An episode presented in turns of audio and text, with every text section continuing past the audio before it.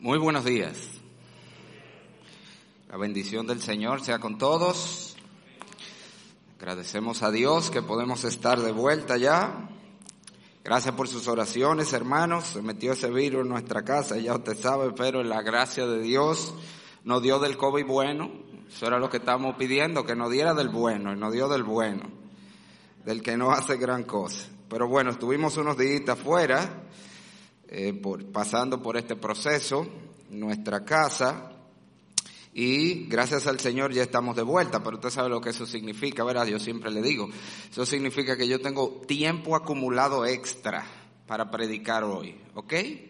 Así que yo espero que usted haya venido bien desayunado, porque el problema es que este mensaje estaba listo hace dos semanas. Entonces imagínese qué pasa con yo un mensaje ahí dos semanas. Eso es lo que va fermentándose, usted sabe, y va creciendo. Así que bueno, prepárese, que hoy no la desquitamos, todas las que tenemos pendiente. Pero bueno, amados, gracias a Dios, estamos aquí, damos la bienvenida. Cualquiera que nos acompaña, yo veo un joven ahí, creo que nos visita, tú nos visitas hoy, qué bueno, alguien más de este lado que nos visite, tenemos por aquí, tenemos a alguien que nos visite esta mañana, de este lado, aquí tenemos un jovencito. Como le decimos iglesia, un, dos, tres, bienvenidos. Gracias por acompañarnos, nos gozamos. Acérquense a nosotros cuando termine el servicio, vamos a estar en la puerta para conocerle y saludarle de manera más personal. Bien, vamos a abrir nuestras Biblias entonces, vamos a meditar en la palabra de Dios. Estamos estudiando la epístola del apóstol Pablo a los Efesios. Y todavía estamos en la primera sección. De hecho, como les he dicho otras veces, ese capítulo 1, versículo 3 al 14 es una sola oración en el original de 202 palabras. Qué quemada le hubiera dado tía Flor y tía Duey a Pablo por hacer una oración de 202 palabras sin ningún signo de puntuación. En el original no hay comas, no hay puntos, no hay nada.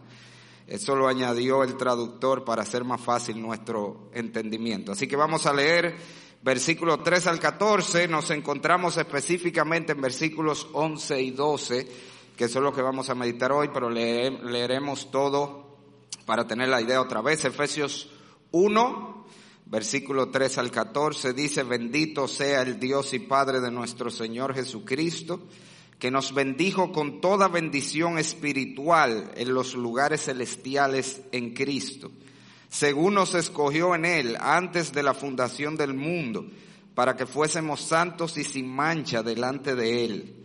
En amor, habiéndonos predestinado para ser adoptados hijos suyos por medio de Jesucristo, según el puro afecto de su voluntad para alabanza de la gloria de su gracia con la cual nos hizo aceptos en el amado, en quien tenemos redención por su sangre, el perdón de pecados según las riquezas de su gracia, que hizo sobreabundar para con nosotros en toda sabiduría e inteligencia, dándonos a conocer el misterio de su voluntad según su beneplácito, el cual se había propuesto en sí mismo de reunir todas las cosas en Cristo en la dispensación del cumplimiento de los tiempos, así las que están en los cielos como las que están en la tierra.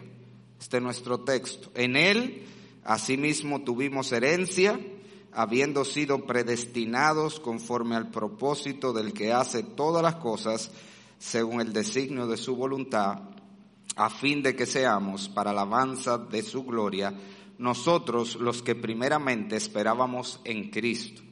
En Él también vosotros, habiendo oído la palabra de verdad, el Evangelio de vuestra salvación y habiendo creído en Él, fuisteis sellados con el Espíritu Santo de la promesa, que es las arras de nuestra herencia hasta la redención de la posesión adquirida para alabanza de su gloria. Vamos a orar. Padre,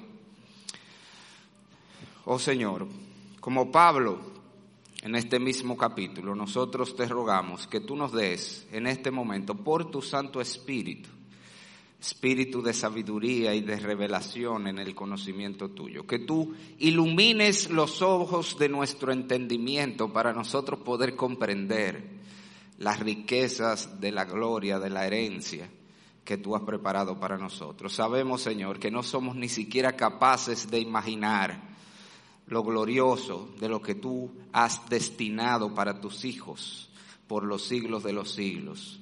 Pero danos tú, Señor, la gracia por tu Espíritu, para poder a lo menos nosotros entender un poco lo glorioso de la esperanza que tenemos por delante.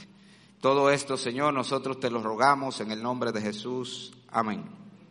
Yo escuché una historia una vez, un poquito triste, era sobre unos una pareja de esposos multimillonarios que eh, murieron en un accidente de tránsito.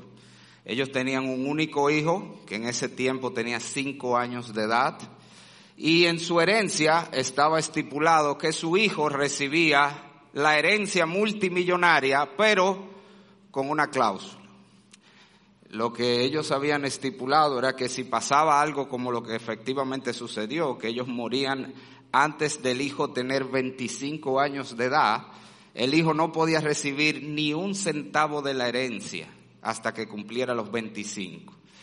Entre tanto, hasta esa edad el hijo debía vivir con una pareja, amigos cercanos que ya ellos habían acordado, una pareja de clase media y criarse como un joven de clase media hasta los 25 años cuando recibiera la herencia. Esa era la manera de los padres asegurarse que el hijo no iba a derrochar lo que ellos le dejaran y de hecho que él aprendiera a valorar las cosas.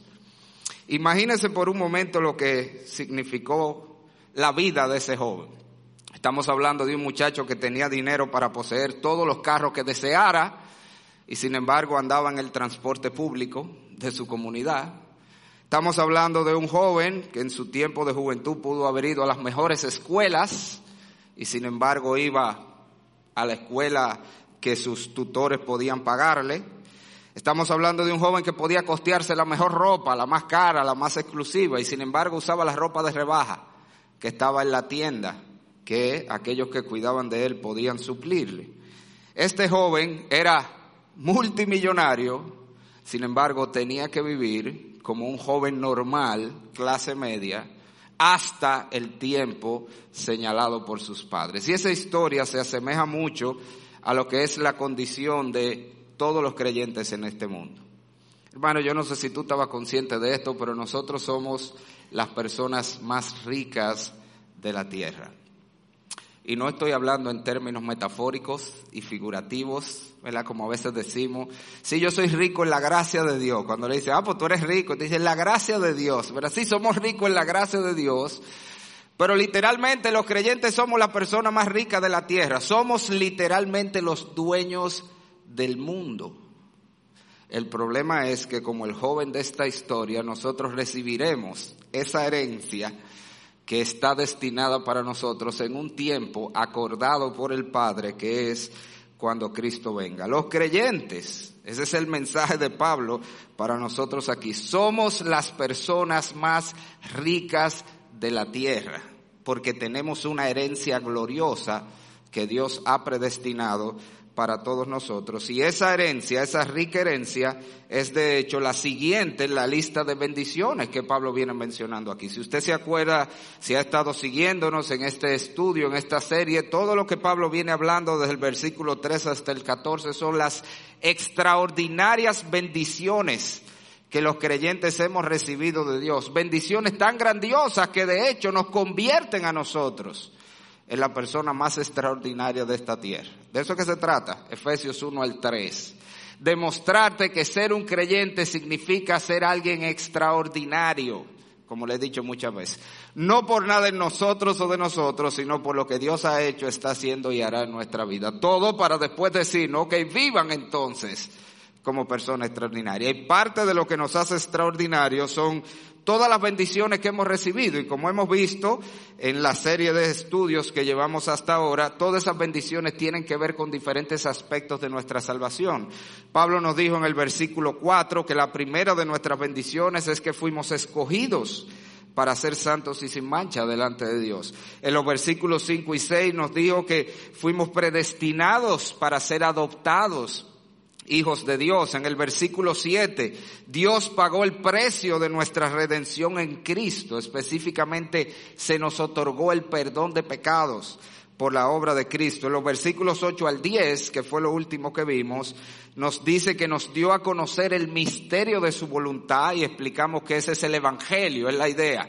El plan de Dios de reunir, de restaurar todas las cosas en Cristo y no solamente nos dio a conocer el Evangelio, nos dio la sabiduría y la inteligencia espiritual para poder entender y responder en arrepentimiento y fe al Evangelio. Y ahora nos dice en los versículos 11 y 12 que la siguiente bendición espiritual que hemos recibido en este plan, en este cronograma de la salvación de Dios, es que en ese mismo momento que nosotros recibimos el Evangelio y vinimos a ser parte de la familia de Dios, en ese mismo momento se nos hizo herederos de la más gloriosa herencia que una persona pueda recibir. Fíjese que de hecho él lo presenta como un hecho consumado, versículo 11, tuvimos herencia en él tuvimos herencia. Eso es un hecho consumado. Nosotros no la hemos recibido todavía, pero la herencia ya es nuestra.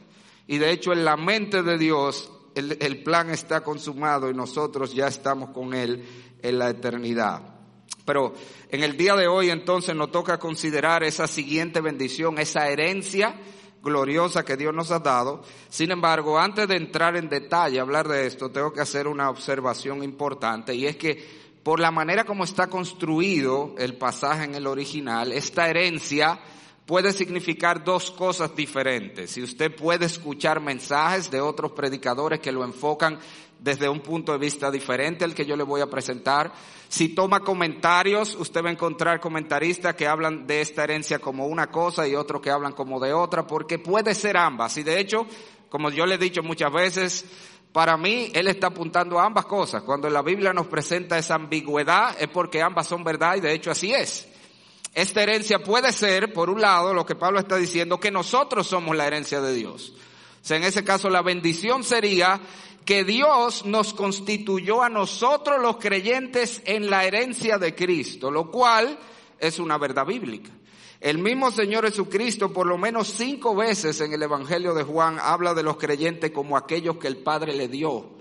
Nosotros somos la posesión de Cristo recibida por el Padre. El Padre se los dio a Él.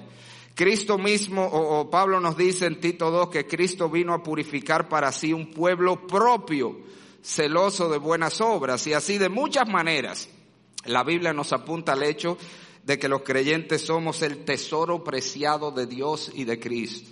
De hecho, en Malaquías 3:17 se nos presenta a nosotros como el especial tesoro de Dios. Dios tiene un tesoro y ese tesoro no es el mundo y el universo con todo y lo precioso y valioso que son. Somos nosotros los creyentes, somos su especial tesoro. Así que Muchos enfocan este pasaje porque puede ser, que es a eso que Pablo se está refiriendo, a que nosotros somos la herencia de Cristo que el Padre le dio, lo cual de por sí ya también da mucho valor a nuestra condición como creyentes. Recuerde que el valor de una cosa con mucha frecuencia no radica en el objeto mismo, sino en el dueño.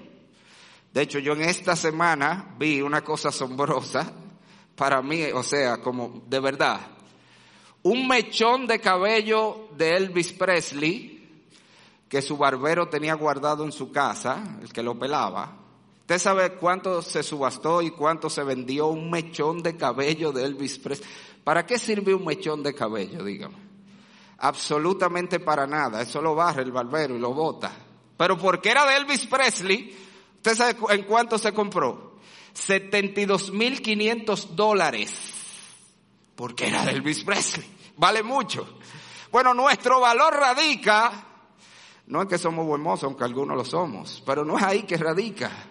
Nuestro valor radica en que somos el especial tesoro de Dios, somos el pueblo especial de Dios. Y el pasaje puede estar apuntando a eso, sin embargo, a mi entender, y muchos así lo entienden también, el pasaje está hablando no de nosotros como la herencia de Cristo, sino de la herencia que Dios tiene preparada para nosotros. A mí me parece que va más con el contexto, porque de lo que Pablo está hablando en este contexto son de las cosas que nosotros hemos recibido de Dios.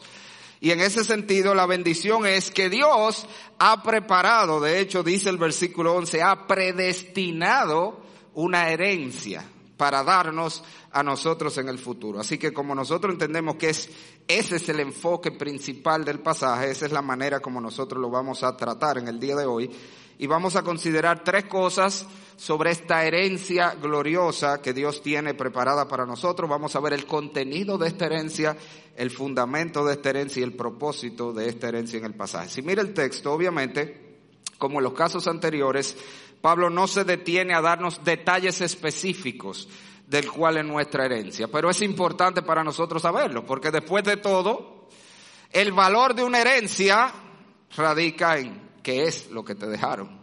Puede que te hayan dejado una herencia y que no sea nada bueno. Yo siempre le digo a Benjamín que él es el heredero de todas mis deudas. ¿Qué le parece? Esa no es una herencia que a alguien le gustaría recibir, ¿verdad? Te dejaron una herencia y que fue dos millones en deuda, te dejaron. No, nadie quiere una herencia así lo que hace valor, valioso una herencia, ok, ¿cuánto vale? ¿Qué me dejaron? Nosotros vamos a ver, en otro pasaje de la Escritura, otra vez Pablo no nos dice aquí, no se, no se para, como le dije, él está en una carretilla, una sola oración hablando de las bendiciones y no se detiene a darnos los detalles de la herencia. Sin embargo, si usted mira el versículo 18, él sí nos dice que es una herencia rica y gloriosa. Vamos a ver cuando lleguemos a ese pasaje que eso es una oración por iluminación. Pablo está diciendo, oye, lo que Dios nos ha dado es tan grande que no hay capacidad humana natural de entenderlo.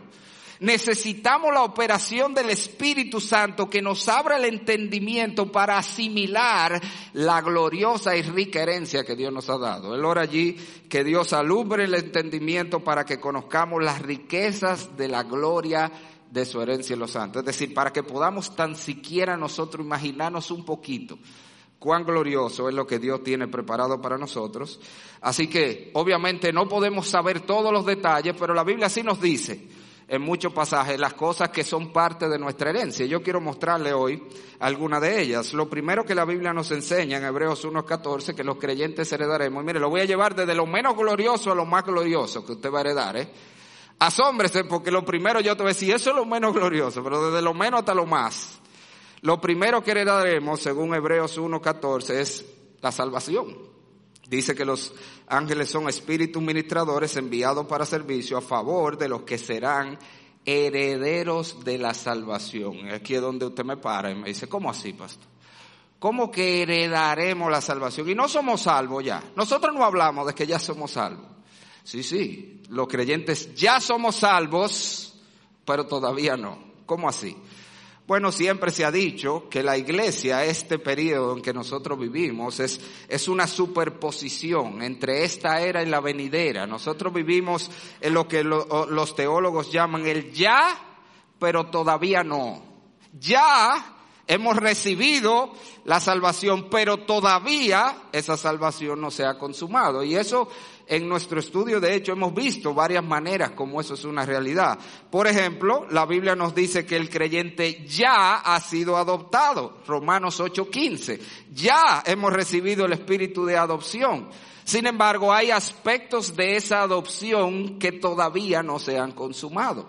Como cual, en Romanos mismo, capítulo 8, un ching más abajo, versículo 23, Pablo habla de ese momento futuro cuando nosotros recibiremos cuerpos gloriosos como el de Cristo resucitado para poder verdaderamente tener esa relación familiar con Dios. Hoy ni siquiera podemos estar en la presencia de Dios porque seríamos fulminados Usted no se acuerda que por eso fue que Moisés pidió ver la gloria de Dios y le dijo, mijo, tú no sabes lo que estás pidiendo. Si tú me ves en ese cuerpo caído que tú tienes, te fulmina, te mueres. Y Dios tuvo que mostrarle un poquito de su gloria, que la Biblia ilustra llamándole las espaldas de Dios. Pero el punto es, una vez más, que hay un aspecto futuro de nuestra adopción, donde recibiremos los cuerpos glorificados de Cristo para vivir y de hecho sobrevivir, como les dije, la presencia de Dios. De la misma manera, los creyentes ya hemos sido redimidos, Efesios 1.7. Y esa redención tiene que ver con el perdón de pecados que ya recibimos. Pero la misma palabra en Efesios también en el capítulo 4 versículo 30 nos dice que seremos redimidos hay aspectos de esa redención que todavía no han llegado, como son la liberación de los efectos temporales del pecado. Recibimos el perdón del pecado, pero seguimos recibiendo los efectos de la caída. Esa redención es en el futuro. Los creyentes ya hemos sido santificados, 1 Corintios 1, 2. Sin embargo, todavía esperamos la santificación completa. Ya hemos recibido la santificación posicional a los santos y fieles, escribe Pablo, a los santificados en Cristo Jesús. En el cielo ya somos en papeles, en teoría, sin pecado. Sin embargo, esperamos ese día cuando seremos finalmente, completamente librados del pecado en nuestro ser, sin inclinación al pecado, sin nada que nos impulse a pecar. De la misma manera, la Biblia dice que los creyentes ya hemos sido resucitados en Cristo, Efesios 2.6, hablando de la resurrección espiritual que recibimos en el momento de la conversión. Sin embargo, todavía esperamos la resurrección del cuerpo, donde seremos resucitados con esos cuerpos gloriosos. 1 Corintios 15, 52. Así que nosotros heredaremos que lo primero que heredaremos es la salvación completa. Todo eso que aún falta por completarse de lo que Cristo compró en la cruz sobre nuestra salvación, lo recibiremos cuando Cristo venga. Pero eso es nada más el primer elemento. Y de hecho, aunque usted no lo crea, lo más elemental y lo menos glorioso de lo que será nuestra herencia. La Biblia nos dice además, en segundo lugar, que los cristianos heredaremos la tierra. ¿Usted oyó eso? ¿Usted cree que yo estaba exagerando ahorita cuando te dije que tú eres dueño del mundo, de esta tierra? Esto es parte de la herencia que recibiremos de Dios. El Señor Jesucristo mismo en Mateo 5:5 dijo, bienaventurados los mansos, porque ellos recibirán la tierra en heredad. Y él está citando, de hecho, allí el Salmo 37, 11, que todavía es más explícito y contundente. Dice el Salmo 37, 11, pero los mansos heredarán la tierra, y agarra esto, agarra esto, y se recrearán con abundancia de paz. Nosotros somos coherederos con Cristo, usted sabe, ¿verdad? Todo lo que es de Cristo, nosotros lo heredaremos. Bueno, una de las cosas que Dios prometió a dar en herencia a Cristo fue esta tierra y las naciones de este mundo. Salmo 2, pídeme y te daré por herencia a las naciones y como posesión tuya los confines de la tierra. Ese es el pacto del Padre con el Hijo. Le iba a dar por herencia este mundo. Hay un día donde Cristo viene a reinar en este mundo y va a imponer su reino en este mundo. Según nuestra teología, que entendemos es lo que enseña la Biblia, eso será durante el milenio. Un reino de mil años en que Cristo impondrá su gobierno sobre esta tierra que estamos viviendo y que usted está pisando. Y gobernará sobre la tierra por mil años. Y adivine qué, durante esos mil años nosotros gobernaremos con Él. ¿Usted sabía eso? ¿Usted sabía que nosotros que vamos a tener todos los cargos que tienen que ver con dirección del mundo cuando Cristo venga y ponga el milenio. Por eso que él habla en una de las parábolas, a este le dio cinco ciudades, a este le dio tres ciudades.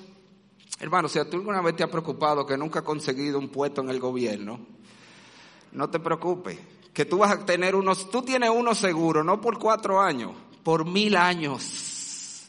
Tu puesto está seguro, ya tú has pensado para qué ministerio que tú vas. Ve pensando, hermano, para que haga tu solicitud en el partido cuando el Señor imponga su reino. Nosotros gobernaremos con Cristo la tierra. Por eso dice que nos hizo reyes y sacerdotes para el Señor. Y durante esos mil años donde nosotros gobernaremos este mundo con Cristo, nosotros, dice aquí, no me lo estoy inventando yo, dice ahí, recibiremos la tierra para, oiga, recrearnos con abundancia de paz. Hay lugares de este mundo, o hasta quizás de este país, donde tú no has podido ir todavía. Quizás no puedes ir porque no tienes recursos. Quizás no puedes ir porque son lugares exclusivos, ¿verdad? Para una élite, para los VIP. No, eso es para tales personas. Hermano, llegará el día donde tú serás el VIP en este mundo y todo será tuyo. Tú tendrás acceso a todos, todos los lugares. ¿Tú crees que con mil años te da para visitar todo lo que tú quieres visitar en este mundo? Si con mil años no te da, hermano, aprende a organizarte mejor. Pero tendremos mil años para recrearnos con abundancia de paz en esta tierra. Todo, así que no te amargues. Si hay sitios que tú quisieras ir, gente amargada, porque mira, ahora Europa está cerrado. Yo que tenía un viaje por Europa, yo conozco una que tenía un viaje armado por Europa, llegó la pandemia y se le fue a pique. De hecho, ya está los cuartos que tenía guardado para eso, lo perdió porque perdió el trabajo. A lo mejor nunca va a viajar a Europa. Ahora, pero por ahí viene el milenio. Donde si somos hijos de Dios, Europa es nuestra para andarla entera y conocer todo lo que hay. El Señor lo tiene todo para los suyos. Y como te dije, quizás hay lugares que hoy tú no puedes ir, pero serán tuyos, hermano. Yo recuerdo algo muy jocoso que pasó. Bueno, fue jocoso ahora, en ese momento fue de muy mal gusto. Los hermanos de la Caleta armaron una vez un día de playa con la iglesia y alquilaron una guagua para irse a la playa pública de Juan Dolio ya usted sabe, los hermanos de la caleta, una guagua de esa de la caleta, de barataíta la guagua, y los hermanos se perdieron buscando la guagua pública, la playa pública en Juan Dolio y se metieron a las zonas residenciales, ¿verdad? exclusivas, privadas. Y ellos le preguntan a un señor que está ahí, mire, ¿dónde que está la playa pública? El señor dijo, óigame lo que le voy a decir. Todo lo de ustedes es de ese semáforo para allá que está. De allá para acá no hay nada para ustedes aquí. ¿Usted está viendo? Como le dijo ese hombre. Bueno, llegará el día, dice la Biblia, donde todo, hermano, todo será de los hijos de Dios, todo lo que este mundo tiene para ofrecer, todo lo hermoso, para nosotros recrearnos con abundancia de paz. Pero oiga lo que le dije, llegará el día. No vaya a ser que ahora usted quiera meterse en una casa, en un sitio residencial y decir, no, porque mi pastor dijo que esto es mío. Hermano, eso es tuyo, pero todavía no has recibido la herencia. ¿oíste? Eso viene. Ahora nos toca hacer como Abraham. ¿Usted vio cómo era Abraham? Abraham anduvo en la tierra prometida como, dice la Biblia, como tierra ajena. El dueño de eso, ¿de quién era Canaán? Dios no se la dio, le dijo, esto es tuyo y de tu descendencia. Y sin embargo, en papeles, ¿qué fue lo que Abraham tuvo en Canaán? Un nicho. ¿Eso fue? el lugar que compró para enterrar a su mujer. Y a lo mejor lo único que tú vas a llegar a tener en esta vida sea un nicho donde te van a meter. Eso es lo único tuyo. Pero llegará el día donde todo será tuyo. Así que, ¿qué, qué tú vas a heredar? Mira a tu alrededor, hermano. La tierra la recibiremos en heredad. Por eso todavía no es lo más glorioso en nuestra herencia. Nuestra herencia es aún más gloriosa que este mundo caído con todo lo hermoso que pueda ser y tener nosotros heredaremos una tierra mucho más gloriosa, que de hecho esa nueva tierra y nuevo cielo del que leyó el hermano hace un rato. El apóstol Pablo dice que Dios, Pedro, perdón, nos dice en 1 Pedro 1, 3 y 4 que Dios nos hizo renacer para una esperanza viva por la resurrección de Cristo de entre los muertos. Oiga, para una herencia incorruptible incontaminada e inmarcesible, reservada en los cielos para vosotros. ¿Y cuál es la idea? Nosotros recibiremos algo que está muy por encima de todo lo que este mundo caído puede tener. Recibiremos cielo nuevo y tierra nueva. Y eso quiere decir, hermano, otra creación. Óigame bien, que mucha gente malentiende este concepto. El cielo es algo que a veces está muy confuso en la mente de la gente. El cielo que recibiremos por la eternidad no es un lugar etéreo, ¿ok? Nosotros no estaremos por la eternidad como fantasmas flotando en la nube tocando un arpa. Rían, aburriéndonos hasta que no sabemos qué hacer. No. Nosotros recibiremos, usted vio que dice cielo nuevo y tierra nueva y se contrasta porque el cielo y la tierra antiguo pasaron. Cuando habla de cielo nuevo y tierra nueva, es lo mismo que en Génesis 1.1. En el principio creó Dios los cielos y la tierra. Está hablando de una nueva creación. Por eso que más abajo aclara, descendió Jerusalén del cielo de Dios. Y lo que le estoy diciendo es esto, donde tú pasarás la eternidad no es en un sitio etéreo, ni nosotros seremos seres etéreos. Por eso es la resurrección del cuerpo. Es una tierra nueva creada de manera asombrosa, libre de todo lo que es nocivo, feo, dañino en este mundo. Pero es un mundo físico y nosotros viviremos en ese mundo físico. ¿Y por qué se le llama cielo? Porque el cielo de Dios, que fue lo que leímos ahorita en Apocalipsis 20, desciende y se une con esa tierra. Ya no van a haber dos lugares, el cielo y la tierra, el cielo de Dios y, y la creación. No, hay una unidad. De hecho, es posiblemente a eso que se refiere Pablo cuando dice en Efesios 1.10 que en Cristo se van a reunir las cosas que están en los cielos y las que están en la tierra. La nueva Jerusalén celestial, el lugar donde ahora vamos si morimos. Sí, sí, hay un estado etéreo incorpóreo ahora. Eso es lo que en teología se le llama el estado intermedio o el cielo intermedio. Ahora usted muere y va a esa nueva Jerusalén a donde está ya y estamos ahí como almas, lo dice Apocalipsis 6, vi las almas de los decapitados delante de Dios en el trono. Pero ese no es el estado eterno. Eso es hasta que Cristo venga, pase el milenio, se consume la creación y haga cielo nuevo y tierra nueva, resurrección final para todos los que no hayan sido resucitados y entonces desciende ese cielo nuevo, ese cielo, perdón, donde está Dios, a esta nueva creación y allí viviremos.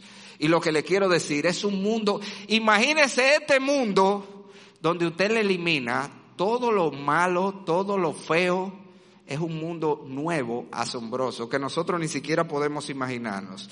Le voy a leer, toléreme un poquito, una cita bastante larga de un autor llamado Sam Storm. Él describe la cosa, obviamente nosotros no podemos saber exactamente cómo será, pero sí sabemos lo que no hay y lo que hay, en qué sentido todo lo malo es quitado, todo lo bueno está presente.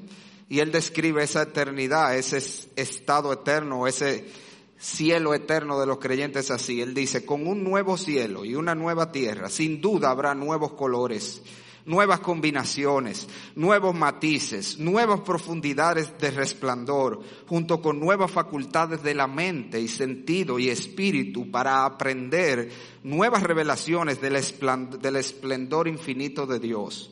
No habrá nada que sea abrasivo, irritante, agitador o hiriente, nada dañino, odioso, molesto o desagradable, nada triste, malo o loco, nada difícil, impaciente, ingrato o indigno, nada débil, ni enfermo, ni roto, ni tonto, nada deformado, degenerado, depravado o repugnante, nada contaminado, patético, pobre o pútrido, nada oscuro, sombrío, consternante o degradante, nada reprochable, manchado, blasfemo o arruinado, nada defectuoso, frágil o desvanecido, nada grotesco o grave, horrible o insidioso, nada ilícito o ilegal, lascivio o lujurioso, nada estropeado o mutilado, nada desalineado o mal informado, nada desagradable o travieso, ofensivo u odioso, nada rancio, grosero, sucio o estropeado,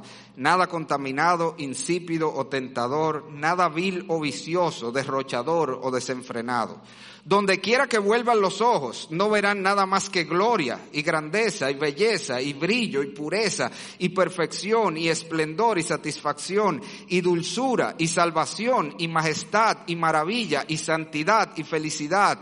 Veremos solo todo lo que es adorable y afectuoso, hermoso y brillante, abundante y delicioso, deslumbrante, elegante y emocionante, fascinante, fructífero, glorioso y grandioso, gracioso y bueno, feliz y santo, saludable y completo, alegre y jubiloso, encantador y delicioso, majestuoso y maravilloso, opulento y abrumador, radiante y resplandeciente, espléndido y sublime, tierno y de buen gusto, eufórico y unificado. En esta vida a menudo es difícil ser feliz cuando te duele. En el cielo, con cuerpos nuevos y glorificados, no habrá fatiga, dolor, incomodidad, dolores crónicos o picazón. Solo habrá puro placer físico, sin obstáculos corporales que disminuyan nuestra capacidad de ver y sentir y oír y tocar y saborear y oler las glorias del paraíso. Ahora en la tierra el placer físico a menudo compite con la felicidad espiritual, pero en el cielo son uno. Los placeres físicos, emocionales e intelectuales del cielo superarán infinitamente el más extático de los placeres físicos y sensuales de la tierra. No habrá lujuria corporal que te tire hacia abajo, ni fatiga física que nuble tu mente, ni impulsos malvados contra los que debas luchar, ni embotamiento de corazón que te detenga, ni letargo del alma que te frene, ni debilidad de voluntad para mantenerte en esclavitud, ni falta de energía para amar a otra persona. No hay ausencia de pasión para perseguir lo que es santo en la medida en que nuestros cuerpos sean glorificados en el cielo y así librados de la debilidad, fragilidad y oscuridad, y nuestros sentidos todos aumentados, magnificados y su capacidad de ver, tocar, sentir, oler y oír en gran medida aumentada y ya no obstaculizada por la enfermedad o la distracción, nuestra experiencia será indescriptiblemente alegre toda facultad perceptiva será una entrada de deleite. Termina la cita. Usted se puede imaginar eso. Eso es asombroso y eso es parte, parte de lo que Dios tiene preparado para ti como herencia. Pero eso todavía no es lo más grandioso. Todavía hay algo más glorioso que es parte de la herencia de los creyentes los creyentes heredaremos la salvación que será consumada, heredaremos la tierra actual para gobernarla y disfrutar de ella, recibiremos la nueva tierra perfecta, unificada con el cielo de Dios, pero finalmente la Biblia nos enseña que los creyentes heredaremos a Dios mismo. El Salmo 16.5 dice, Jehová es la porción de mi herencia. Lo más grandioso, hermano, lo más maravilloso que nosotros recibiremos para disfrutar por la eternidad es que estaremos en la misma presencia del Señor. De hecho, lo que hace el cielo glorioso de verdad, lo que lo hace maravilloso es que podemos ver la gloria de Dios en todo su esplendor. Hermano, yo quiero que tú entiendas para ver si podemos asimilar. Otra vez, estas son cosas que la mente humana no la puede concebir, si, si Dios no nos abre el entendimiento. Pero todo lo que te parece agradable, bueno, deleitoso en esta vida, lo es porque es un reflejo de la gloria de Dios. O sea, es un destello, es un rayito de luz del que Dios es el sol. ¿Tú me estás entendiendo? Eso quiere decir que cuando nosotros veamos a Dios con toda su gloria y esplendor en la persona de Cristo, nosotros recibiremos la experiencia más grandiosa que podremos recibir. De hecho, los, los teólogos le llaman a eso la visión beatífica. Usted puede ver, no lo vamos a leer por tiempo, pero Apocalipsis 21, 3 y 4, Apocalipsis 22, 3 y 5, habla de cómo precisamente es ver a Dios, el rostro de Dios, la gloria de Dios, lo que hará el cielo, un lugar glorioso sobremanera, lo que quitará toda lágrima, todo dolor, lo que lo hará extraordinario. Es una cosa asombrosa. Oiga de hecho cómo alguien ha descrito esa mirada beatífica de Dios. Dice, esta visión beatífica de Dios será completamente trascendente y de todas las maneras imaginables superará y trascenderá la gloria, la belleza y la majestuosidad de cualquier cosa que hayamos visto en esta tierra. Por tanto, nunca nos cansaremos o aburriremos de mirar a Dios. Y de hecho nosotros tenemos prueba de que lo que ese autor está diciendo es así. En la Biblia hay dos personas que vieron la gloria de Cristo y ninguno de los dos quiso irse. Usted sabe quiénes son, ¿verdad? Pedro, de hecho, Pedro con los, con los tres, cuando estaban en aquel monte y el Señor transfiguró. ¿Qué dijo Pedro en ese momento? Vamos a hacer tres enramadas. Vamos a quedarnos aquí. Eso es lo que, vamos a hacer tres chozas que él está diciendo. ¿Para qué vamos a bajar? Yo no necesito más nada, Señor. Oiga, le estoy diciendo de un hombre que tenía un negocio de pesca, que tenía mujer porque tenía suegra, como decía mi pastor Mayén, qué cosa fuera, eh, que él tuviera suegra y no tenía mujeres.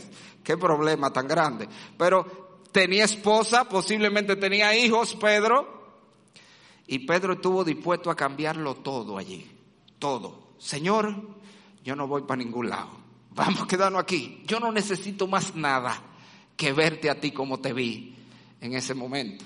Y el otro fue Pablo, usted lo sabe, dice fue llevado al tercer cielo, el cielo de Dios, y vio cosas asombrosas allí, incluyendo a Cristo glorificado. ¿Y qué escribe Pablo? Filipenses 1, partir y estar con Cristo. De hecho, por eso este estado intermedio, que es ir y estar en cuerpo etéreo, aunque Pablo dice, ese no es el ideal, no es lo que yo quiero, aún eso es mejor que todo lo que hay aquí. ¿Por qué? Porque significa estar con Cristo, ver esa gloria de Cristo, lo cual es, ¿qué dijo Pablo? Muchísimo mejor. Usted, se ha puesto a pensar qué es lo que Pablo está diciendo. Muchísimo mejor que qué. ¿Qué qué? Que todo lo que hay aquí, eso es lo que le está diciendo. No hay placer, no hay deleite, no hay gozo de esta vida que se compare a estar en la presencia del Cristo glorificado. Eso es lo que le está diciendo. El que fue lo vio te está diciendo, eso es mejor que todo lo que hay aquí. Eso es cuando tú le dices a los jóvenes, vamos a orar que Cristo venga. Ay, no, pastor, espérese que yo quiero casarme primero, pero por amor de Dios. No, no, no, que no me den lo más glorioso porque yo quiero el caramelito. Esa es la ridiculez que tú estás diciendo. Cualquier cosa que tú creas que esta vida es bueno, que te vas a perder, tú vas a recibir 500 millones de veces algo mejor. No solamente todo lo que ya vimos, a Cristo mismo glorificado, ver la gloria de Dios. De manera que podamos resistirla, ¿eh? Porque de hecho, el gozo del cielo es tan grande, hermano, que eso es parte por lo que necesitamos cuerpo glorificado. No es solamente para resistir la presencia de la gloria de Cristo, es para que no nos muramos de un infarto del, del, deleite, del gozo tan grande. El gozo del cielo es tan grande que si no te dan un corazón nuevo, se te explota, hermano. Necesitamos nuevo cuerpo para aguantar la alegría y el gozo que vamos a experimentar, porque este no lo aguanta. Infarto por demasiado deleite, por demasiado gozo, nos daría todos allá. Por eso necesitamos ser regenerados. Así que esa es la herencia, eso es lo que el Señor tiene preparado para nosotros. Pero quiero que mire el pasaje conmigo una vez más y más brevemente, esto mucho más brevemente, déjeme mostrarle dos cosas. Vimos el contenido de esta herencia, ahora quiero que veamos el fundamento de esta herencia. Y Pablo amontona palabras aquí para dejar claro, él quiere dejar claro que la razón por la que vamos a recibir esta gloriosa herencia no tiene que ver contigo y conmigo. No fue nada que hicimos, no fue nada que dejamos de hacer, no era que éramos más inteligentes o más bonitos, no, no, no.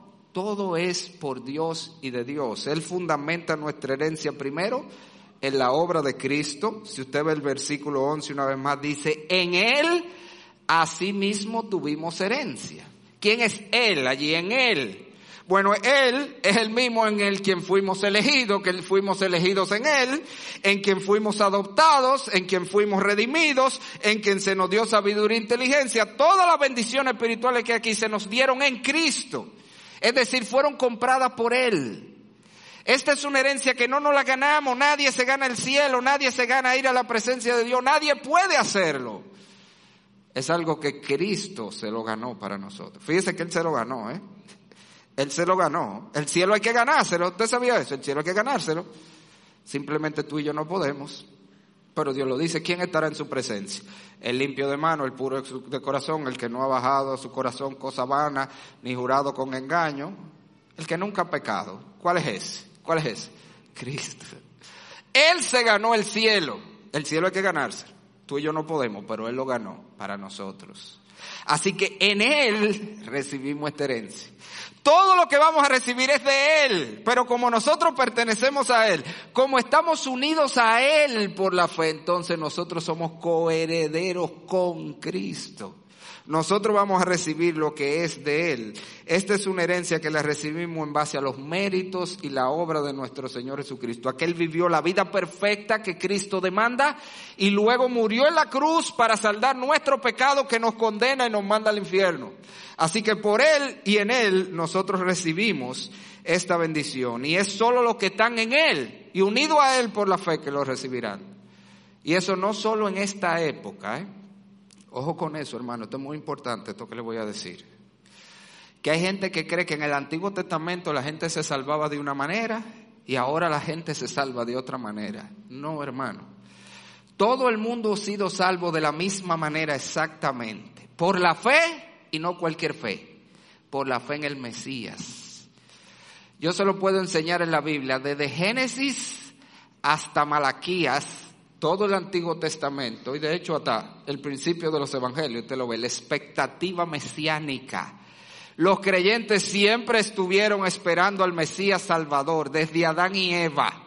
cuando Dios le dijo que de la simiente la mujer, ellos pensaron que era un hijo de Eva que venía. Por eso le pusieron a Caín, Caín significa recibido, llegó. Ellos pensaban que era él, porque él era nacido, de mujer, simiente de mujer. Usted lo ve a través de todo el Antiguo Testamento, los verdaderos creyentes esperaban un Mesías que venía a salvar a los hombres. Y Pablo lo deja ver aquí. Mire qué interesante. Mire el texto otra vez. Hay una distinción que Pablo hace aquí que la va a hacer muchísimas veces en esta carta entre nosotros y vosotros. Y los nosotros son los judíos de la antigua dispensación, los vosotros son los gentiles de esta era o de esta dispensación. Mire el texto. En él asimismo tuvimos herencia habiendo sido predestinados conforme al propósito del que hace todas las cosas según el designio de su voluntad, a fin de que seamos para alabanza de su gloria, agárrelo aquí, nosotros los que primeramente esperábamos en Cristo. ¿Quiénes son esos? ¿Quiénes son esos? Los judíos de la antigua dispensación. Los otros, los que esperábamos en Cristo en el Antiguo Testamento, ellos estaban esperando al Mesías. Y eran salvos como por la fe en ese Mesías que venía. Nosotros hoy somos salvos por la fe en un Mesías que vino. La de ellos miraba al futuro, la de nosotros mira al pasado. Mira el versículo siguiente, versículo 13. En él también vosotros, habiendo oído la palabra de verdad, el evangelio de nuestra salvación, y habiendo creído en él, fuiste sellado con el espíritu de la promesa, que él azarre nuestra hasta la redención de nuestra herencia. Mire la herencia ahí otra vez. Él está diciendo, nosotros los judíos de antes y ustedes los gentiles de ahora, todos somos salvos y recibimos la herencia de la misma manera, por medio de la fe en Cristo. Eso es lo que él está diciendo. Esto es, Cristo lo compró para todo el mundo. En el cielo no va a haber nadie que llegó de otra manera que no sea por la obra de Cristo y por la fe en Él. Nadie va a haber en la eternidad de Dios. Y si usted quiere saber otra vez si el vosotros se refiere ahí de verdad a los gentiles, usted nada más tiene que verlo en el capítulo 2 cuando él dice, vosotros, mire, capítulo 2, versículo número 11, por tanto acordado que en otro tiempo vosotros los gentiles en cuanto a la carne. Pablo va a hacer esa distinción mucho, nosotros los judíos, usted, ustedes los gentiles. Y él está diciendo, todos, ¿cómo que van a recibir la herencia? Todos por medio de la fe en Jesucristo. Nosotros esperábamos en Él, ustedes miran para atrás y creen en ese Mesías que vino. Todos recibiremos esta herencia de la misma manera, por los méritos de la obra de Cristo y a través de la fe en Él. Y eso es sumamente importante. ¿Usted sabe cuál es la aplicación práctica de eso?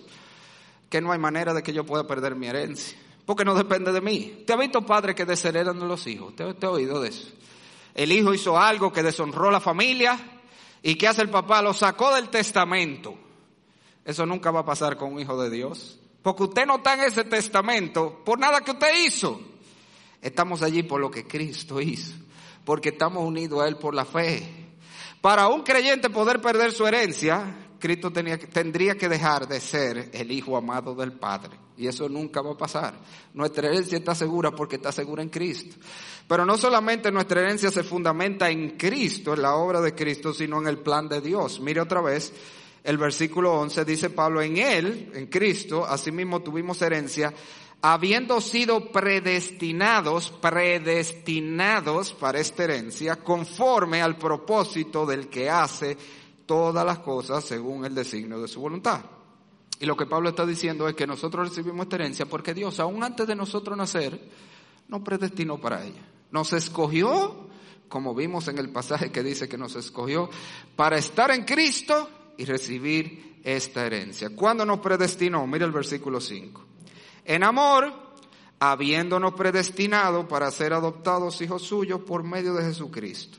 En el mismo momento que Dios te predestinó para ser adoptado su hijo, puso en el testamento. ¿Por qué? Porque son los hijos que heredan.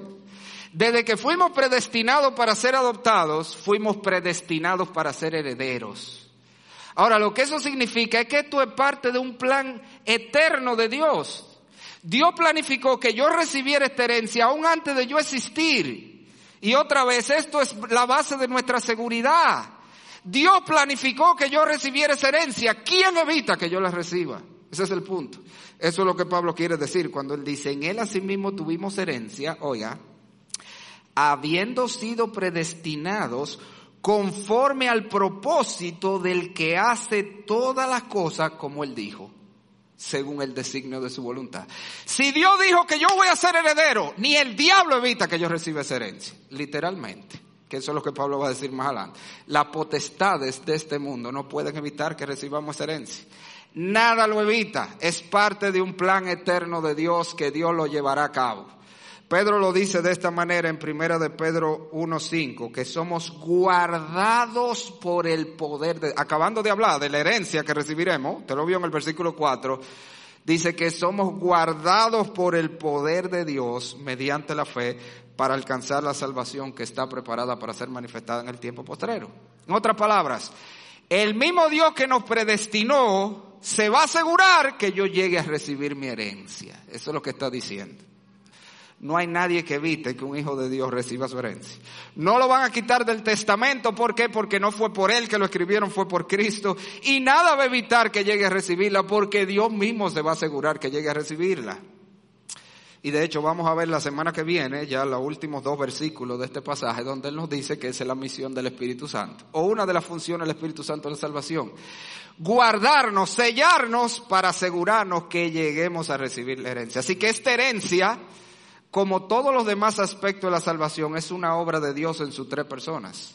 El Padre lo planificó, el Hijo la compró en la cruz del Calvario y el Espíritu se asegura que lleguemos a recibirla. Él es el que se va a asegurar de que El Padre hizo el plan. El Hijo consumó el plan al comprar la herencia para nosotros y el Espíritu se va a asegurar que lleguemos. Esa es la manera como el pasaje está diseñado. Ahora, si miramos el pasaje, todo eso está así precisamente para que se cumpla el propósito por el cual Dios nos ha dado esta herencia. Vimos el contenido, vimos el fundamento, finalmente más brevemente, veamos el propósito de esta herencia, que como todo, mira el versículo 12. ¿Cuál es el propósito de todo lo que Dios hace? ¿Cuál es el propósito? Para la gloria de Dios. Versículo 12. A fin de que seamos para alabanza de su gloria nosotros, los que primeramente esperamos en Cristo, y vosotros, ¿verdad? Después dice, los que creyeron en Cristo en esta era.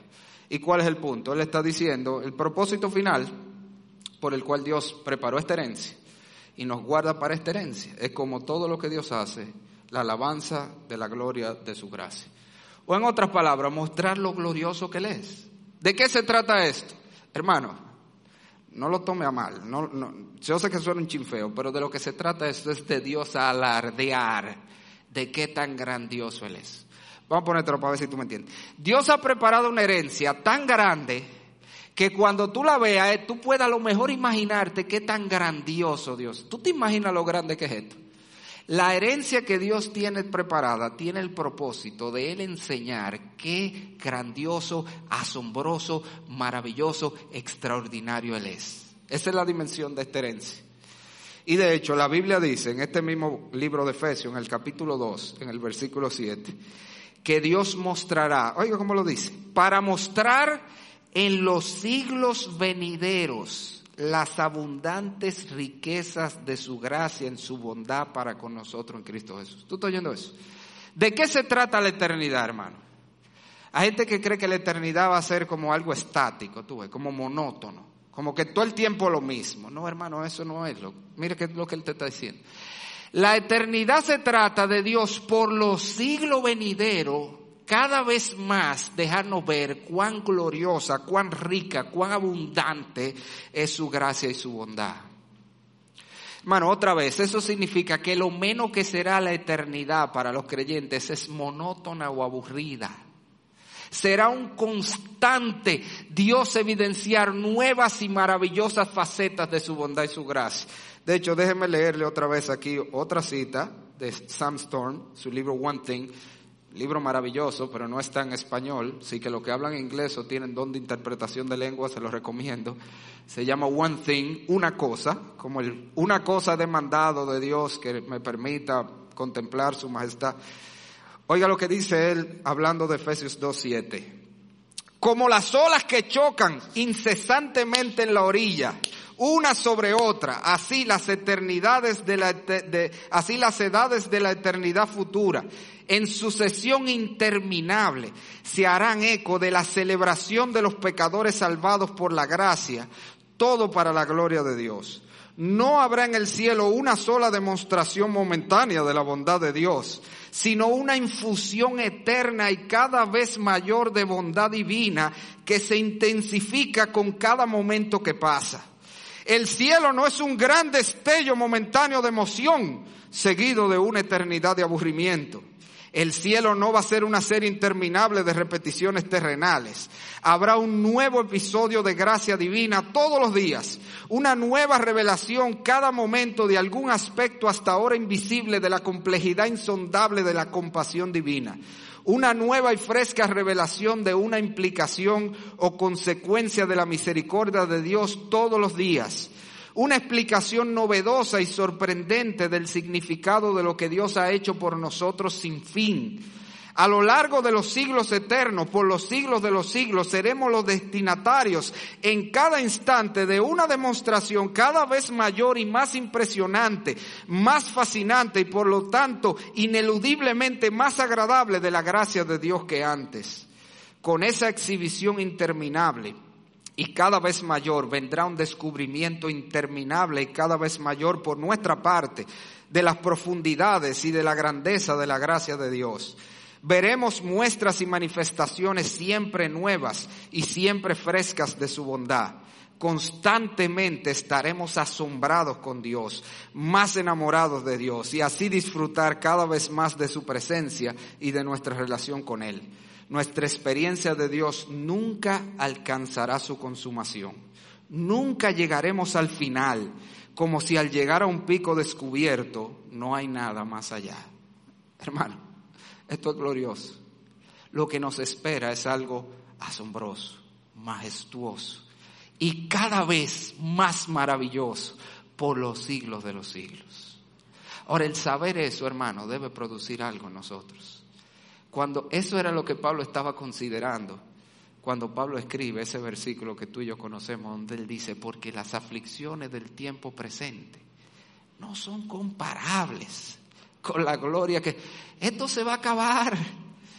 Las aflicciones de aquí se van a acabar. Tenemos momentos difíciles, tenemos momentos de dolor, tenemos pérdidas, tenemos enfermedades, pero la gloria que nos espera será sin límite, hermano. Así que eso debe ser suficiente para nosotros armarnos de poder en el Señor y seguir peleando, porque llegará el día donde todo esto pasará y todo lo que nos espera en Cristo es gloria en gloria por los siglos de los siglos. Ahora yo sé que ya he hablado bastante y he leído muchas citas, sin embargo, yo le dije que tenía dos semanas que no sabía qué hacer con este mensaje y se le fueron pegando cosas. Quiero terminar leyéndole una historia, con eso concluyo. Dice así, un hombre millonario y su hijo tenían gran pasión por el arte. Poseían en su colección desde pinturas de Picasso hasta Van Gogh. Disfrutaban sentándose y admirando estas obras. Pero las circunstancias hicieron que el hijo fuera a la guerra y muriera en batalla mientras rescataba a otro soldado. Cuando el padre recibió la noticia, sufrió profundamente la muerte de su único hijo. Un mes más tarde, antes de Navidad, alguien tocó a la puerta. Un joven con un gran paquete en sus manos le dijo al padre, Señor, usted no me conoce, pero yo soy el soldado por quien su hijo dio la vida. Yo me encontraba herido y él se acercó con la intención de salvarme cuando de pronto una bala atravesó su pecho, muriendo instantáneamente. Él hablaba muy a menudo de usted y de su amor por el arte y extendiendo sus manos le entregó el paquete que llevaba. Yo sé que esto no es mucho, no soy, gran, no soy un gran artista, pero creo que a su hijo le hubiera gustado que usted recibiera esto. El padre abrió el paquete. Era un retrato de su hijo, pintado por el joven soldado. Él contempló con profunda admiración la manera en que el soldado había captado y plasmado la personalidad de su hijo en la pintura. El padre estaba tan conmovido por el realismo de la expresión de los ojos de la pintura que los suyos se llenaron de lágrimas. Le agradeció al joven soldado y ofreció pagarle por el cuadro. Oh no, señor, yo nunca podría cobrarle después de lo que su hijo hizo por mí. Acéptelo como un regalo. El padre colgó, lo colgó sobre la pared. Cada vez que los visitantes llegaban a su casa, le mostraba el retrato de su hijo antes que su famosa colección.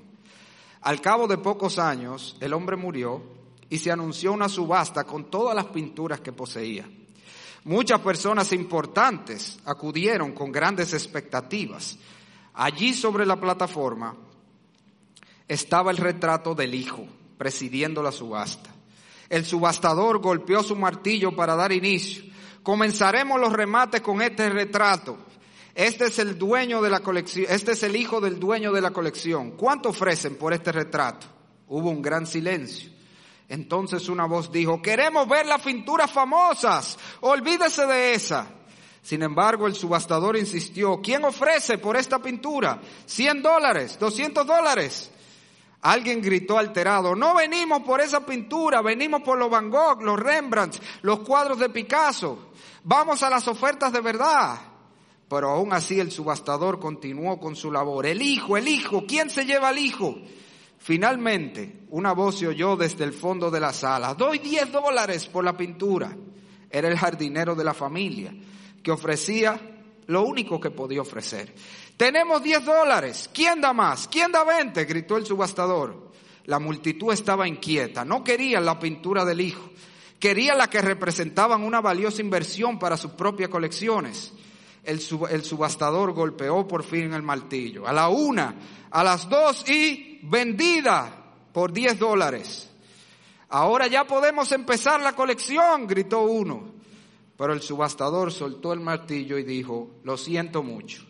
Damas y caballeros, la subasta llegó al final. Pero, ¿y qué pasa con las otras pinturas? Dijeron los interesados. Lo siento. Cuando me llamaron para conducir esta subasta, estaba estipulado en el testamento del dueño, y yo no tenía permitido revelar esto hasta este momento, que solamente la pintura del hijo sería subastada. Aquel que la comprara heredaría absolutamente todas las posesiones de este hombre, incluyendo las famosas pinturas. El hombre que compró el hijo se quedó con todo. Yo quiero usar esa historia para, para hablarle a los amigos sea aquellos que nos ven por las redes o que puedan estar aquí. Uno vive en este mundo como todo el mundo, tratando de acumular cosas, de conseguir cosas, cosas que al final la vamos a perder. Hay una sola cosa valiosa en este mundo y es el Señor Jesucristo. Porque el que tiene al Hijo lo tiene todo, literalmente, eso vimos hoy. El que recibe al Hijo, al final lo recibirá todo. Así que yo te animo Deja de perseguir las cosas de esta vida. Ven a Cristo Jesús, que con Él recibirás lo más glorioso. Él y después todas las demás cosas. Vamos a orar. Padre, oh Señor, nuevamente nosotros estamos conscientes que las palabras humanas no son capaces de describir la gloria de lo que tú tienes preparado para nosotros. Señor, por eso nuevamente te pedimos como Pablo, abre nuestro entendimiento. Ayúdanos, Señor, a entender cuán ricos somos, porque tenemos a Cristo, lo tenemos todo. Ayúdanos a sentirnos así, como la persona más dichosa, más bienaventurada de esta vida. No importa las cosas que nos toque pasar en este mundo. Ayúdanos a tener la experiencia de sentirnos tus hijos y tus herederos para que podamos vivir en este mundo como es digno de un hijo tuyo. Y si hay alguien aquí sin Cristo, Señor, yo te ruego, ayúdale a ver que nada de este mundo vale lo que vale Cristo. Que pueda hoy reconocer su necesidad de Cristo, confesar sus pecados y venir a Él en arrepentimiento y fe. Todo esto, Señor, te lo rogamos en el nombre de Jesús. Amén.